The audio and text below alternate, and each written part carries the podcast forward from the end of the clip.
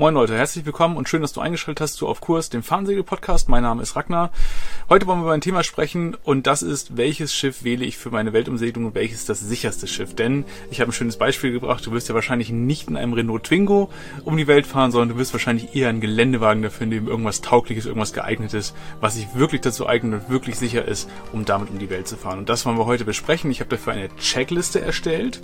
Diese Checkliste beinhaltet alles, was ich so an Erfahrungen gesammelt habe in den letzten 15 15 Jahren ähm, und sehr, sehr viel Geld und Zeit, die ich mit Bootssuchen und ähm, ja, Bootsrefit und ja, Geld, was ich einfach in Boote gesteckt habe, äh, irgendwie einhergegangen ist. Also all das steckt in dieser Checklist und wenn du die Checklist ausfüllst, den Link findest du in der Videobeschreibung, dann gibt es äh, von mir eine persönliche Analyse, in der ich analysiere, was für ein Schiff für dich das Beste sein könnte und da packe ich halt all meine Erfahrungen rein und nehme mir dafür äh, ein kleines Video auf und zeige dir halt drei, vier, fünf verschiedene Schiffe und warum ich meine, dass das das beste Schiff für dich ist und für deine Reise, die du vorhast. Also für die Checkliste aus.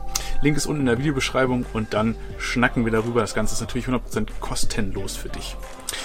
Genau, darüber hinaus folgt mir doch gerne auf Instagram Segeln lernen mit Ragnar und like dieses Video, weil das hilft mir auf jeden Fall super viel weiter, wenn dieses Video einfach mehr geschaut wird und mehr Leute einfach von diesem Content profitieren können, weil ich einfach natürlich versuche, einen möglichst hohen Mehrwert für dich hier zu liefern.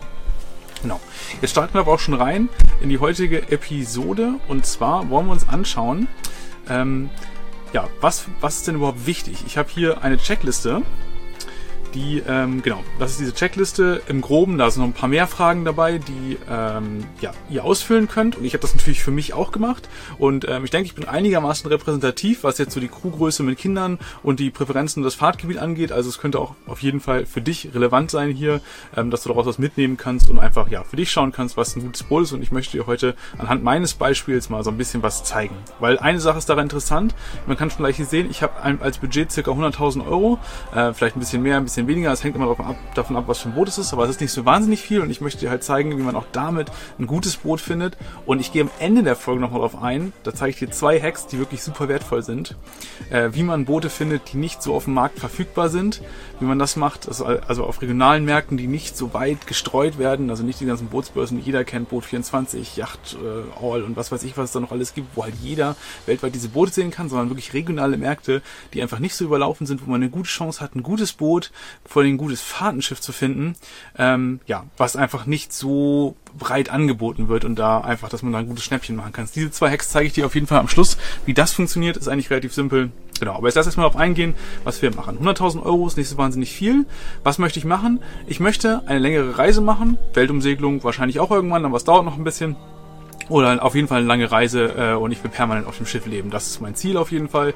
Ähm, ich wohne hier an der, an der Nordsee, beziehungsweise an der Ostsee, das ist auch nicht weit und da gibt's super schöne Reviere, wo man auch, ja, jetzt für ähm, das Business, was ich jetzt hier ja auch betreibe, in irgendwelchen Ankerbuchten liegen kann und so weiter. Das funktioniert auf jeden Fall sehr gut und das möchte ich halt machen. Also dauerhaft auf dem Schiff leben, auch im Winter hier oben in äh, nördlichen Breiten. Also es muss, genau, das so als Rahmen, was ich machen möchte. Ähm, ja, Fahrtgebiet weltweit ein Polargebiet und ich möchte auf jeden Fall in die hohen Breiten fahren. Am Crew werden wahrscheinlich so zwei Leute sein, ich mit noch jemandem anders, beziehungsweise sollte auch einhandtauglich sein, ähm, dass ich das Boot alleine segeln kann. Das habe ich bei unserem letzten Schiff auch gemacht. Es war 55 Fuß Stahlschiff mit 25 Tonnen. Auch das kann man alleine segeln. Das ist, ähm, da fragen die Leute mal, wie geht das denn? Ja, das ist kein Problem, das ist einfach Übung. Es ist wirklich einfach Übung und genau das kann ich dir auch beibringen, das kann ich dir zeigen, das ist easy. Genau sowas gehen wir äh, in unserem Programm durch da spielt der psychologische Faktor oder das Mentale auf jeden Fall eine große Rolle. Ähm, Kinder werden ja äh, in der Regel zwei an Bord sein, meine beiden Kinder. Und Gäste zwei bis vier. Das hat einfach damit zu tun, dass ich gerne mit Gästen segel, dass wir gerne mit Gästen segeln, dass meistens ja auch Familien sind. Also von daher zwei Erwachsene, zwei Kinder müssen da irgendwie, muss dann dementsprechend auch Platz sein für diese Menschen an Bord. Genau. Ähm, ich bin 1,85 groß und danach sollte das Schiff auch äh, gebaut sein, sodass ich halt überall, oder nicht überall, aber so in den wichtigsten Räumen Stehhöhe habe. Das ist mir sehr wichtig. Budget habe ich schon gesagt, circa 100.000 Euro plus minus, je nachdem. Und da ist mir natürlich auch klar, da werde ich was an dem Schiff machen müssen, gerade in der Größe, in der Größenregion, die ich ähm, da anvisiere. Aber das ist für mich vollkommen in Ordnung, denn äh, ich kann hier schon sagen, äh, handwerkliche Kenntnisse bin ich auf jeden Fall äh, fortgeschritten, würde ich sagen, und nautische Kenntnisse ebenso. Also von daher traue ich mir einfach auch zu, so ein großes Schiff alleine zu segeln. Genau, wie gesagt, das kannst du auch. Ich kann dir das zeigen, ist kein Problem. Und das mit den handwerklichen Kenntnissen, auch das lernt man über die Zeit. Ähm, da können wir auf jeden Fall so im Programm, was ich dann mache, gibt es so einen Grundstock, was du an Fähigkeiten haben solltest und was du an Werkzeug brauchst. Das natürlich auch alles da behandelt. Ähm, genau. Dann die Ausstattung. Äh, ich möchte auf jeden Fall ein Deckshaus haben. Das muss kein Decksalon sein, der muss nicht komplett isoliert und geschlossen sein und beheizt, sondern es reicht mir im Prinzip, wenn es wirklich ein... Oh, kurz hier das Fenster zu, das ist ein bisschen laut. Ähm, es reicht mir im Prinzip, wenn das zu drei Seiten geschlossen ist und wenn man hinten noch eine Kuchenbude dran machen kann und dann äh, sozusagen, ja, da ja einfach vor, vor, vor den Elementen, vor den Witterungseinflüssen geschützt ist und nicht sofort nass regnet, wenn man in den Niedergang hochkommt. Das finde ich nicht so geil. Also das sollte auf jeden Fall vorhanden sein. Das Ganze sollte einhandtauglich sein, das habe ich schon gesagt. Äh, das schieben wir mal hier rüber. Einhandtauglich sollte es sein. Ähm, Aluminium, ja, das ist auf, kann sein. Ich habe ich jetzt nochmal hier reingeschrieben, aber so mein präferiertes Material ist Aluminium oder Stahl. Eigentlich eher Stahl tatsächlich, weil bei Aluminium denken die Leute immer, boah, das ist das beste Schiff, weil es natürlich leicht ist und es rostet nicht und es korrodiert nicht. Ja, das stimmt aber nicht. Also ich bin ja auch Sachverständiger und ganz ehrlich, was ich schon an Aluminiumkorrosion gesehen habe, die ähm, entweder durch Fremdströme auf dem Rumpf oder durch Mat Materialien, ähm, also in der elektrochemischen Spannungsreihe, die da irgendwie durch ähm, passiert sind, das ist unglaublich. Also auch Aluminiumschiffe, die rosten, da gibt's äh, rosten nicht, aber die korrodieren. Und ähm, da gibt's genug Beispiele. Und auch die Spannungsrisse bei Aluminium oder die Dauerfestigkeit ist nicht unbedingt gegeben, gerade wenn die Schiffe älter sind. Und von daher bin ich eigentlich tatsächlich ein Fan von Stahlschiffen, muss ich ganz ehrlich sagen. Natürlich rostet Stahl auch, da muss man auch gucken, dass man jetzt nicht den schlechtesten Stahleimer kauft, der nun gerade auf dem Markt ist, da muss man sehr darauf achten, dass äh, das vorweg gesagt, aber Stahl ist ein sehr gutes Material, wenn es um, es ist solide, es ist robust, vor allen Dingen ist es ehrlich. Also Stahl rostet, das kann man dann sehen, dann sieht man, okay, da ist Rost, aber es wird jetzt nicht, wenn es jetzt nicht schon äh, zehn Jahre so ist oder lange Zeit, dann wird es nicht sofort zum Problem, dann weiß man, okay, ich muss da was machen, aber es hat einfach auch Zeit und es ist wirklich ein sehr ehrliches Material. Diese Spannungsrissgeschichten haben wir ja nicht. Stahl ist dauerfest, aber natürlich Stahl rostet, klar, muss behandelt werden. Also ich denke tatsächlich, dass ein Stahl meine persönliche Meinung ist ein Stahlschiff ein sehr gut geeignetes Schiff ist, gerade wenn man hohe Breiten fahren möchte. Aluminium natürlich, wenn man ein neues Schiff wählt, auch. Also diese beiden Sachen, ich schreibe es nochmal in Klammern darüber GFK, weil auch unter Umständen ein GFK-Schiff für mich in Frage kommt. Da kommt es aber sehr darauf an, was für ein Schiff das ist. Und es muss dann schon sehr solide und sehr stabil gebaut sein. Genau, zur Kielart, ähm, das wird ein Langkiel oder ein gemäßter Langkiel, denke ich. Also gemäßter Langkiel ist tatsächlich das, was ich hier präferiere. Das hat einfach damit zu tun, dass ein gemäßter Langkiel äh, von den Eigenschaften her für ein Fahrtenschiff meiner Meinung nach am besten geeignet ist. Ähm, also eine Kursstabilität und aber noch einigermaßen wendig und handlich. Bei einem Langkiel ist es natürlich gleich wieder so, das Ding ist super schwer, äh, behäbig und das ist natürlich einfach nicht so, gerade im Hafen, wenn man alleine ist mit einem großen Schiff, ist es vielleicht nicht so unbedingt ähm, praktisch. Äh, wenn man auf See ist, ist es natürlich wieder was anderes, da hat ein Langkey auch seine Vorteile, aber ich möchte ja auch teilweise im Hafen sein und erstmal die ersten ein bis zwei Jahre hier oben unterwegs sein, ähm, in, in der Ostsee, wo die Häfen auch teilweise kleiner sind und da ist es einfach wichtig für mich, dass es einigermaßen handlich ist und ähm, genau, deshalb einfach dann gemäß der Langkiel, eventuell auch ein Kim-Kiel, wobei ich gestern schon in einer Instagram-Story gesagt habe, dass ich nicht unbedingt der Fan von Kim-Kielen bin, aufgrund dessen, dass die Performance dieser Schiffe einfach mal nicht so gut ist. Also ich bin da eher in der Performance-Cruiser-Richtung unterwegs, dass man wirklich auch schnell und zügig segeln kann und auch einigermaßen hoch am Wind segeln kann. Das finde ich wichtig. Ähm, hat natürlich ein, äh, ein Kim-Kiel andere Vorteile, wie dass man zum Beispiel einfach so trocken fallen kann. Wenn man Werfzeit hat, kann man sich einfach so hinstellen. Man zahlt keine Bockmiete, keine Lagerbockmiete, all sowas. Also das ist natürlich auch ein großer Vorteil, das sehe ich schon.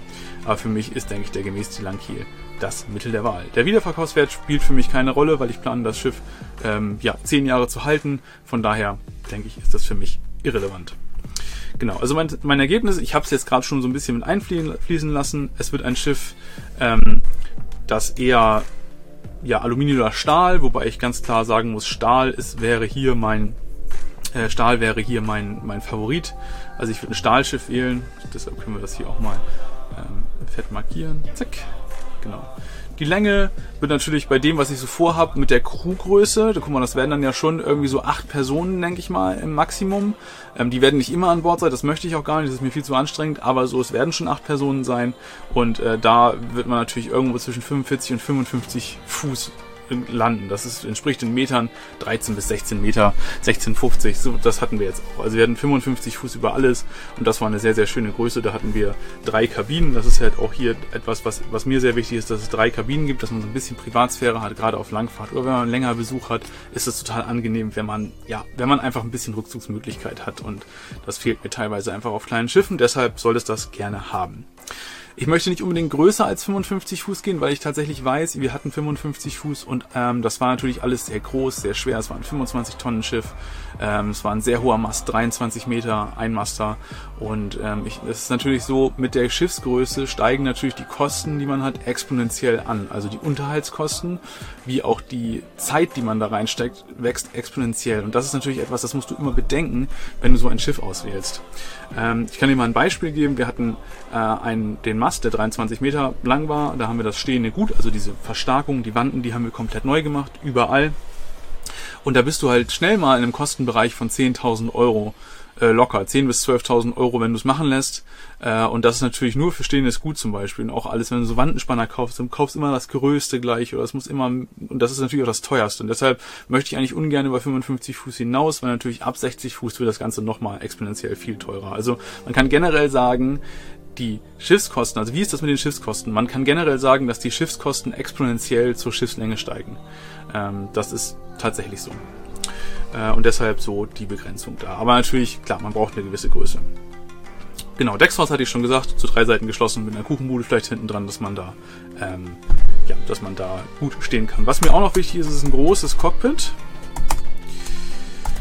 Ein großes Cockpit und vielleicht auch ein Center Cockpit das sind so zwei Sachen. Großes Cockpit, weil ich einfach, A, wenn man segelt, mit zwei bis drei Leuten und da arbeitet, dass man einfach genug Platz hat, dass man vor den Wünschen stehen kann. Das finde ich einfach super. Und äh, auch ein Center Cockpit, weil es einfach in der Mitte des Bootes liegt und man da sicher einsteigen kann. Das ist natürlich bei ganz vielen Booten so, die so um die 40 Fuß sind. Da ja, steigst du aus dem Cockpit und denkst schon gleich so, oha, das ist alles, äh, da fahre ich irgendwie gleich ins Wasser, weil ich mich da irgendwie dran an Wanden vorbeiquetschen muss. Das möchte ich eigentlich ehrlich gesagt nicht. Und äh, eine umlaufende feste Reling ist für mich auch noch wichtig. Also umlaufende feste Reling, das heißt, ähm, dass einfach wirklich eine geschweißte Reling da ist, nicht dieser Draht, sondern wirklich obenrum geschweißt, sodass da einfach nochmal ein Sicherheitsfaktor entsteht, gerade auch für die Kinder. Das ist mir auch sehr wichtig. Einhandtauglich hatte ich gesagt, Fahrtgebiet A, weltweite Fahrt mit Polargebieten, Eisgang und so weiter. Deshalb halt auch Stahl oder Aluminium, daher kommt das. Das ist auf jeden Fall mein Favorit. In Klammern ein GFK-Boot, je nachdem, was es halt ist. Ich werde auch gleich ein GFK-Boot vorstellen. Äh, was mir natürlich total wichtig ist, ist ein Autopilot, da ich auch Einhand segeln werde oder wir mit kleiner Crew segeln werden, brauchen wir einen Autopilot und ein Backup. Das Backup ist wahrscheinlich eine Windfahne, irgendwas nicht elektronisches, dass das Ganze auch funktioniert, wenn man keine Elektronik hat. Das ist mir wichtig. Äh, darüber hinaus ein sehr kräftiges Buchstrahlruder. Als kurzes Beispiel, wir hatten in unserem letzten Schiff 55 Fuß, 25 Tonnen schwer. Äh, ein Buchstrahlruder, was 16 PS hatte, das ist eine ganze Menge. Es war ein hydraulisches Buchstrahlruder, aber genau das ist halt, wenn du in engen Häfen bist und alleine bist zum Beispiel und bei viel Wind ablegen willst, sagen wir mal jenseits der 20 äh, Knoten, dann brauchst du sowas, weil sonst kommst du gar nicht von der Pier mit so einem großen Schiff weg. Also das äh, wird tatsächlich schwierig und deshalb möchte ich halt auch ob, aufgrund der Manövrierbarkeit äh, mit kleiner Crew in kleinen Häfen ähm, einfach so ein Buchstrahlruder haben, was wirklich richtig Power hat. Das muss man natürlich gucken. Also so 16 PS für das große Schiff war jetzt angemessen, aber irgendwie so da in, dem, in der Riege muss es schon liegen ist mir auf jeden Fall sehr wichtig. Das gleiche gilt halt eine kräftige Maschine. Also die muss, darf schon gerne ausreichend dimensioniert sein. Wir hatten 135 PS für 25 Tonnen. Das war sehr angenehm, ausreichend dimensioniert und man konnte halt auch mal, wenn man, wenn es sein musste, einfach damit schnell das Schiff aufstoppen oder auch mal gegen Strom anfahren und das einigermaßen zügig. Das war sehr, sehr angenehm und die Manövrierbarkeit wird dadurch auch einfach deutlich erhöht. Das ist mir sehr wichtig. Mindestens drei Kabinen, ich hatte es schon gesagt. Eine Toilette, weil ich keine Lust habe, diese ganzen Systeme zu warten. Ist tatsächlich so, ich war schon auf vielen Schiffen die zwei Toiletten hatten. Aber dann war es halt so, ja, dann geht meistens eine nicht, weil die dann oft nicht benutzt wird, wenn keine Gäste da sind. Dann wird halt gesagt, ja, nee, nee, benutzt die mal nicht, die funktioniert nicht. Weil es ist tatsächlich so, es liegt einfach daran, dass diese Kombination zwischen äh, von ja, Urin und ähm, Stuhl, also Fäkalien auf Deutsch gesagt, dass die einfach super aggressiv sind. Also das rostet sogar, was korrodiert durch Edelstahltanks durch. Das muss man sich mal vorstellen. Und auch dieses, dieses Gemisch, das, das kann man, wenn man nicht die speziellen Schläuche dafür hat an den Toiletten, dann kann man das durch die Schläuche riechen. Mag man nicht meinen, ist aber so. Genau, also deshalb eine Toilette, um den Wartungsaufwand zu minimieren. Ich weiß, es ist vielleicht nicht immer äh, super angenehm, gerade wenn man mit vielen Leuten an Bord ist, aber ganz ehrlich, wie oft ist man wirklich mit acht Leuten an Bord? Meistens ist man eher zu zweit oder zu viert und dann ist es auch kein Problem. Von daher easy. Des Weiteren ist mir noch eine große Küche wichtig. Ich koche tatsächlich sehr gerne und ähm, genau, habe da auch äh, zwei sehr spezielle ähm, Kochplatten Gaskochplatten, die man so arretieren kann. Die zeige ich auch gerne nochmal. Mache ich auch gerne nochmal ein Video drüber, weil die echt, das sind die allerbesten Kochplatten, die ich jemals gesehen habe in meinem Seglerleben, weil man einfach die Töpfe so toll arretieren kann und bei jedem Segeln kochen kann. Das ist echt super. Also auf jeden Fall, große Küche ist mir sehr wichtig, weil ich einfach gern koche und ähm, ich denke, das leibliche Wohl ist sehr, sehr wichtig auf Fahrten, Yachten. Immer. So, und wo kommen wir jetzt da raus? Das sind jetzt so Sachen, die ich hier aufgeschrieben habe. Ähm, relativ theoretisch. Ich zeige euch die einfach, weil ich natürlich Anzeigen rausgesucht habe, die genau dazu passen. Schieben wir uns das mal wieder so ein bisschen hier hin. Genau. Und das erste, was ich rausgesucht habe, ist tatsächlich eine Reinke. Ich hatte gestern in einem Instagram-Story gesagt, ich bin nicht so der Reinke-Fan, das ist aber eher so persönliche Präferenz, weil ich den Riss nicht so toll finde, also vom Design her, und den Kimki, weil der von in der Performance Nachteile hat. Aber abgesehen davon sind das wirklich super erprobte, gute Fahrtenschiffe. Und jetzt gucken wir uns das mal hier an. Das Ganze ist 140.000 Euro VB, also liegt einigermaßen in meinem Preisrahmen. Und ähm, wenn wir uns dieses Schiff mal angucken, sieht man schon gleich als erstes super stabiles Rig. Ne? Das ist halt ein zwei Salingsrig, zwei Vorstagen, keine Rollanlage, hat Vor- und Nachteile, kann nicht kaputt gehen, dafür ist es natürlich nicht so handlich, aber äh, auf jeden Fall eine Fahrtenausrüstung, zwei doppeltes Achterstag, also schon mal so die Grundlage, das passt auf jeden Fall schon mal. Großes Radar, Geräteträger, alles schon mit dabei. So, jetzt gucken wir uns das Ganze mal an. Ähm, genau, das ist was, was ich meine hier mit diesem Knick, diesen, diesen nach innen knickendes, das nach innen knickende Freibord, was natürlich sehr typisch für Rheinkiachten ist. Das gefällt mir tatsächlich nicht so gut, aber wie gesagt, auch das persönliche Präferenz.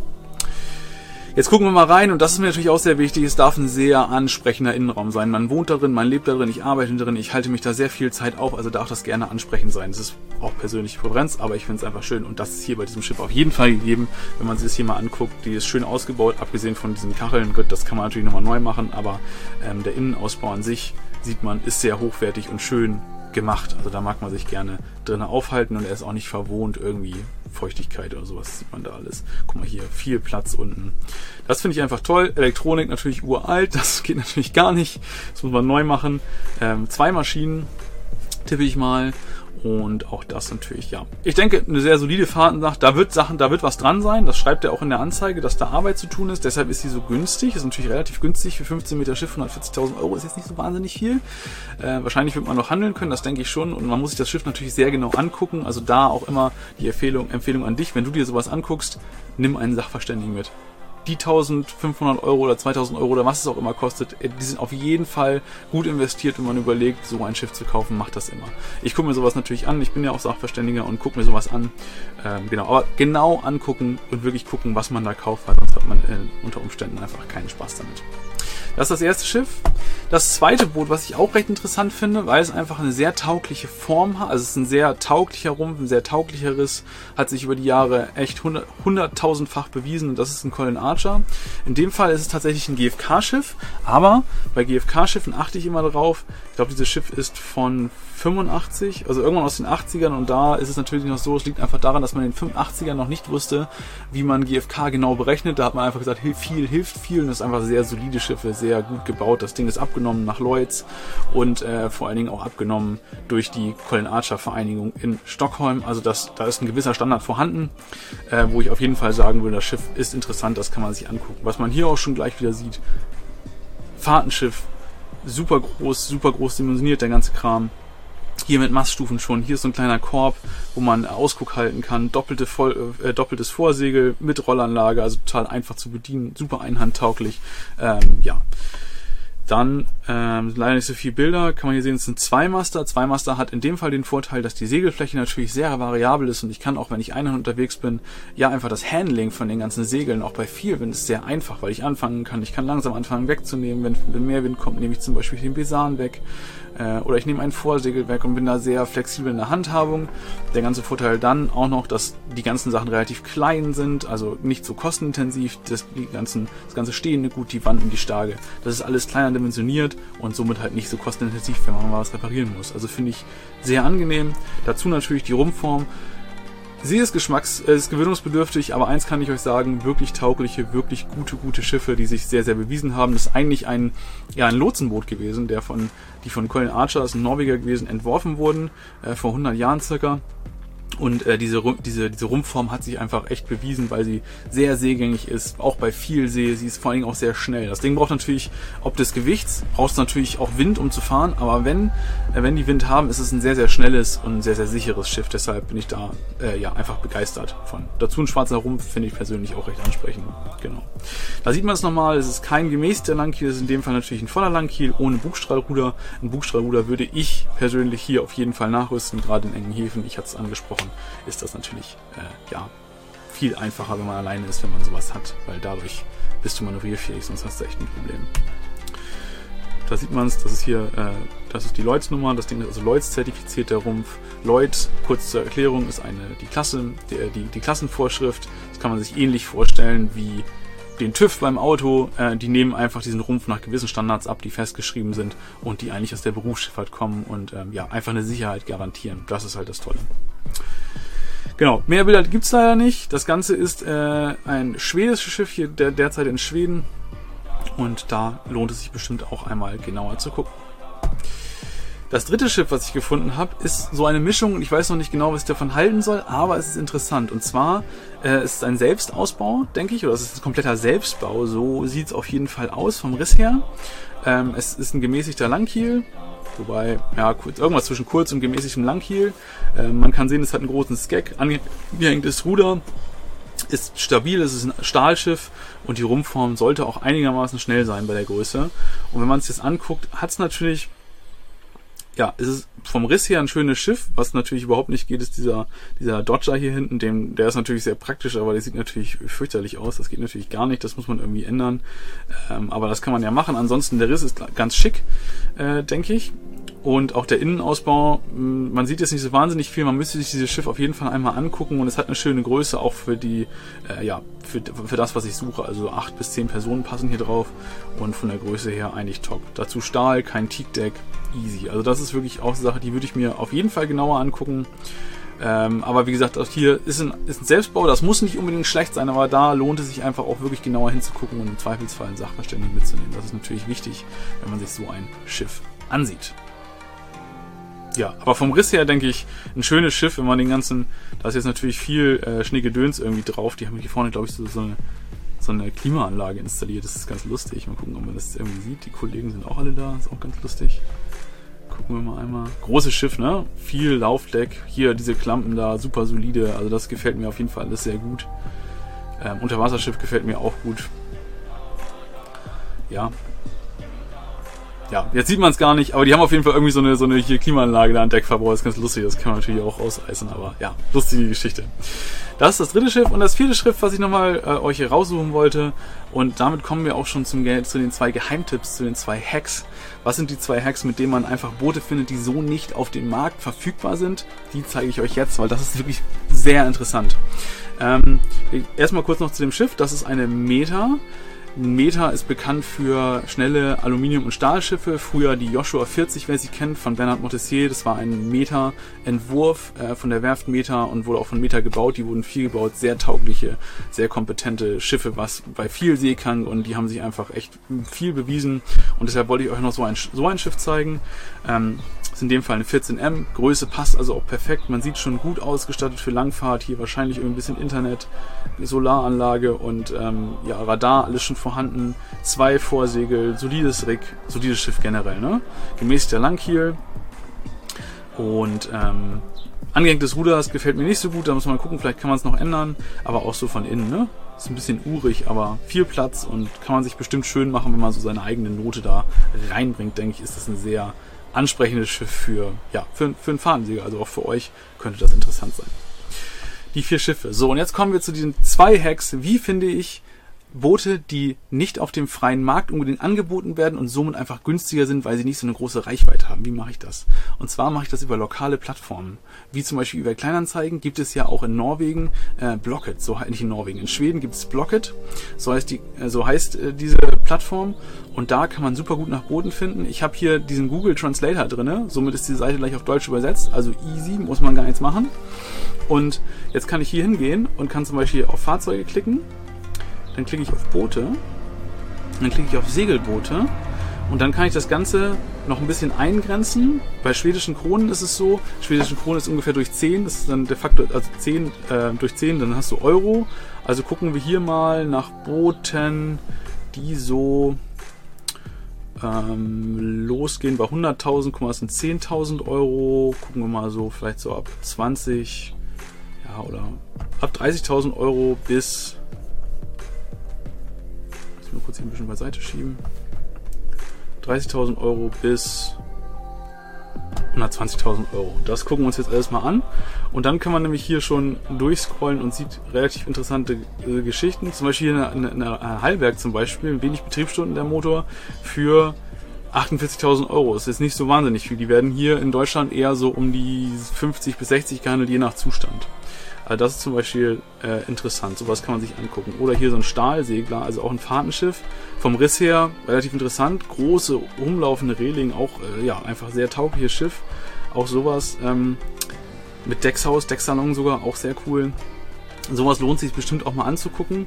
Ähm, und ansonsten haben einfach, müsst ihr einfach einmal durchgucken. Hier gibt es wirklich interessante Sachen, die nicht auf den großen Märkten, meistens sind die auch echt überhaupt nicht inseriert bei irgendwelchen Maklern äh, und dergleichen. Deshalb ist es halt super interessant, auch sich da einfach mal durchzuklicken und dann gegebenenfalls den Anbieter auf Englisch natürlich, macht das immer auf Englisch, klar. Oder ihr sprecht Schwedisch, also auf jeden Fall in der Landessprache oder auf Englisch. Die Schweden sprechen alle super Englisch.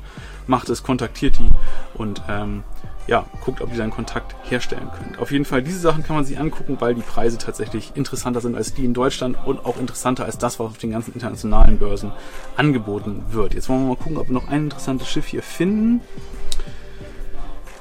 Ähm, ja, das hier zum Beispiel. Das ist was sehr Interessantes, wie ich finde persönlich. Es ist natürlich ein sehr klassisches Rig hier mit dem Gaffelrig, ähm, aber dieses Boot hat auch Geschichte. Es ist, wird geschrieben, von wem es ist. Es ist von einem Schriftsteller irgendwie. Ähm, auf jeden Fall hat es Geschichte und es ist vom, vom Ding her natürlich ein sehr, sehr klassisches Fahrtenschiff. Ne? Das ist ein, ein Pilot-Cutter-Rumpf, also äh, aus, ähm, aus England kommen die eigentlich, ein Pilot-Cutter-Rumpf, da sieht man es. Sehr, sehr taugliche Schiffe, ähnlich wie die Colin Archer-Rigs, äh, Colin Archer-Schiffe, ja, sind es auch Lotsenboote, sehr schnell, wendig, ähm, in, in, in viel See und einfach ja sehr taugliche Schiffe und auch vom Innenausbau her muss man natürlich mögen, es ist Esche, aber ich denke einfach ein sehr schöner Ausbau, den man sich auch sehr, ja, den man sich schön machen kann. Das ist interessant auf jeden Fall, interessantes Boot hier. Die zweite Plattform, die ich euch zeigen möchte, auch so ein kleiner Hack, um Schiffe zu finden, die nicht so gut verfügbar sind oder nicht einfach im globalen Markt verfügbar sind, das ist der französische Markt. Und der französische Markt hat den Vorteil, dass natürlich Fahrtensegeln dort viel populärer ist und der Angebot ist einfach viel, viel größer und es gibt sehr interessante Schiffe für wenig Geld. Das ist einfach der Vorteil an dieser Plattform. Äh, deshalb checkt mal hier aus uboat.fr oder .com.fr ist eine französische Plattform und hier hat man links direkt die Möglichkeit auf Deutsch umzustellen, alle Mann, das ist Deutsch, entdeckt den alten Mann in dir. Kann man hier auf Deutsch umstellen. Und das ist wirklich eine Sache, die, ähm, ja, da, da war ich echt schockiert, was da einfach, was da für Boote drin sind, zu was für einem Preis. Total geil. So, jetzt können wir hier oben gucken auf Boote, dann gehen wir auf Segelboote. Wow. Gebrauchte Segelboote und dann haben wir hier diese Filterkategorien wieder an der Seite. Ich fange hier an mit plus 12 Meter und in einer Price Range, sagen wir mal von 80 bis 100.000 Euro erstmal. Ja, das kann man ja auch, das ist variabel jetzt. Das kann man einfach, muss einfach gucken oder ich gebe es gebe es hier direkt ein, sagen wir mal 60 bis 120.000 Euro. Ne? So, gebe das hier ein. Genau, das ist erstmal das, was ich eingebe. Jetzt findet er nichts, weil Segelboote. Achso, weil ich falsch rum eingegeben habe. Das machen wir nochmal. 60 bis 120. Das kriegt er irgendwie nicht hin, aus welchem Grund auch immer. Dann wählen wir hier einfach aus ähm, 80 bis 110. Und dann gucken wir hier rein. Leider kann man hier nicht nur Material filtern, das kann man bei den meisten anderen ähm, Bootsbörsen kann man nach Material filtern, das geht leider hier nicht.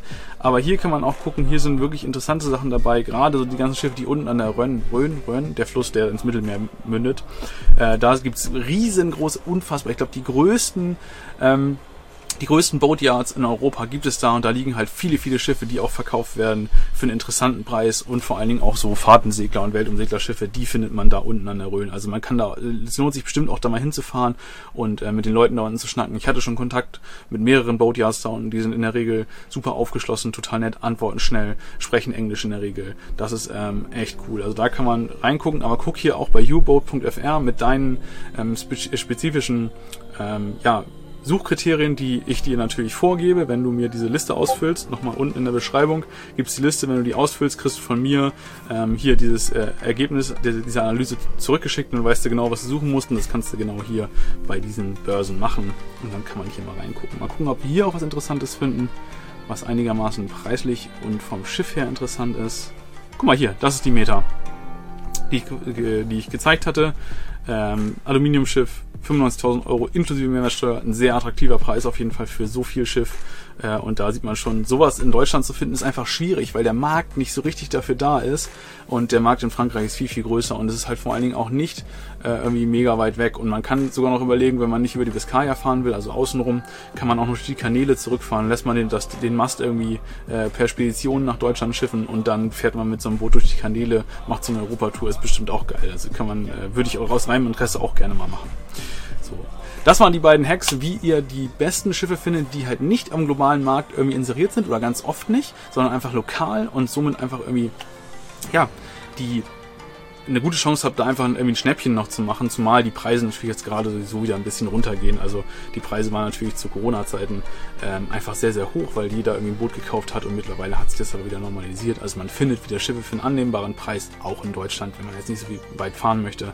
Oder in Skandinavien, in Dänemark ist ja auch nicht so weit weg. Also genau, so viel dazu. Das soll es für heute gewesen sein, dass du so einen groben Eindruck bekommst, was für eine Art Schiff für dich das Richtige sein könnte. Und wie gesagt, wenn du diese Liste noch nicht aus. Wenn du da Probleme hast, wenn du da Fragen hast, dann füll diese Liste aus, ähm, schick sie mir automatisiert ab und ich melde mich innerhalb von 24 Stunden bei dir und dann checken wir aus, was für dich einfach das Beste ist. Das Ganze ist 100% kostenlos, es kostet dich keinen Cent und normalerweise äh, würde ich natürlich viel, viel mehr für diese Analyse nehmen, weil einfach mit, ähm, ich packe da halt meine ganze Erfahrung, alles, was ich so gesammelt habe in den letzten Jahren, packe ich da für dich rein, um für dich wirklich das Beste herauszukristallisieren. Und es ist natürlich einfach so, da sparst du dir super viel Zeit, in, auf jeden Fall super viel Geld und Ärger, weil du kannst dir nicht vorstellen, was ich schon für Geld und Zeit in Schiffe investiert habe, ähm, um hinterher herauszufinden, dass es so nicht funktioniert. Also kannst du dir sparen, füll die Liste aus, schick sie mir zu, du kriegst eine Antwort. Das war's für heute. Ich wünsche euch einen ganz schönen Tag. Habt eine schöne Woche. Bis dann.